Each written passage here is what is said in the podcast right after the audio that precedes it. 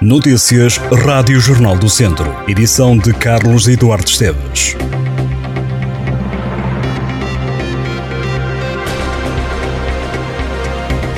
Um jovem de 21 anos foi detido pela Polícia Judiciária por suspeitas de ter ateado um incêndio florestal há uma semana em Sepões, no Conselho de Viseu.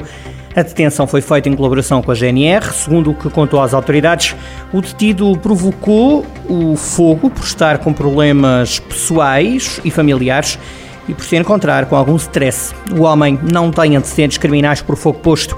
O suspeito usou um isqueiro para atear um incêndio na floresta, em zona com vasta mancha florestal, próxima de casas.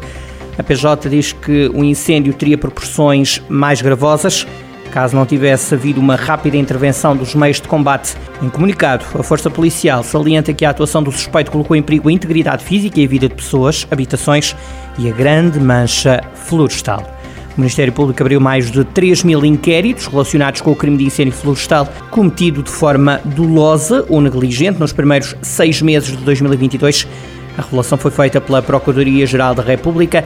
Já segundo o Ministério da Justiça, o crime de incêndio florestal obriga atualmente à vigilância eletrónica de 21 pessoas, a maioria das quais 10, devido à suspensão da execução da pena de prisão. Por suspeitas de tráfico de droga, foi detido pela GNR um homem de 47 anos no Conselho de Nelas. O indivíduo foi apanhado numa operação stop, ao ser abortado pela patrulha mostrou estar nervoso, o que levou os militares a revistar-lhe o carro e acabaram ali por encontrar 10 doses de cocaína e 3 de heroína. O homem acabou detido e constituído arguído. O caso seguiu para o Tribunal de Nelas. Estão internadas 22 pessoas no Hospital de Viseu com o novo coronavírus. A unidade hospitalar tem 20 pessoas em enfermaria e há duas camas nos cuidados intensivos ocupadas. Foram dadas três altas, três pessoas entraram no hospital, não morreu ninguém com Covid-19 nas últimas horas no São Teotónio. A antiga PSA de Mangualde vai ser dirigida por um luso-descendente a partir de outubro.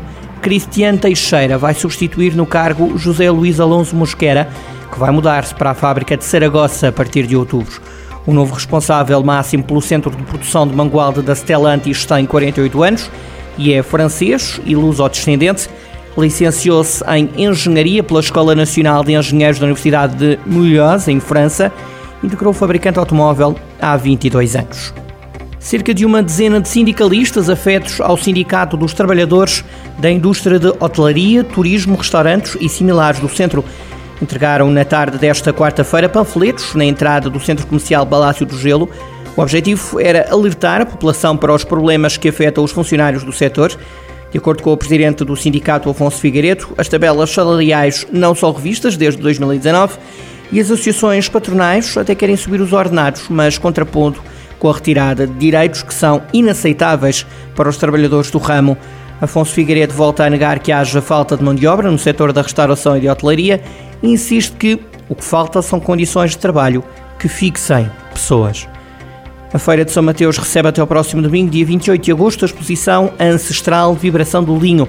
É promovida pela Binora Nodar e a mostra pode ser visitada na Rua do Artesanato, junto ao Museu da EDP.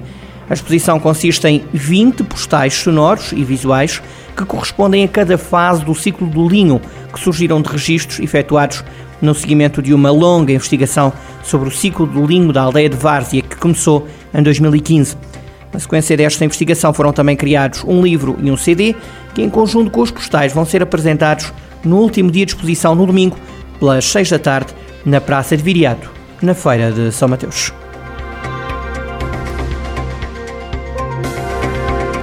Estas e outras notícias em jornaldocentro.pt.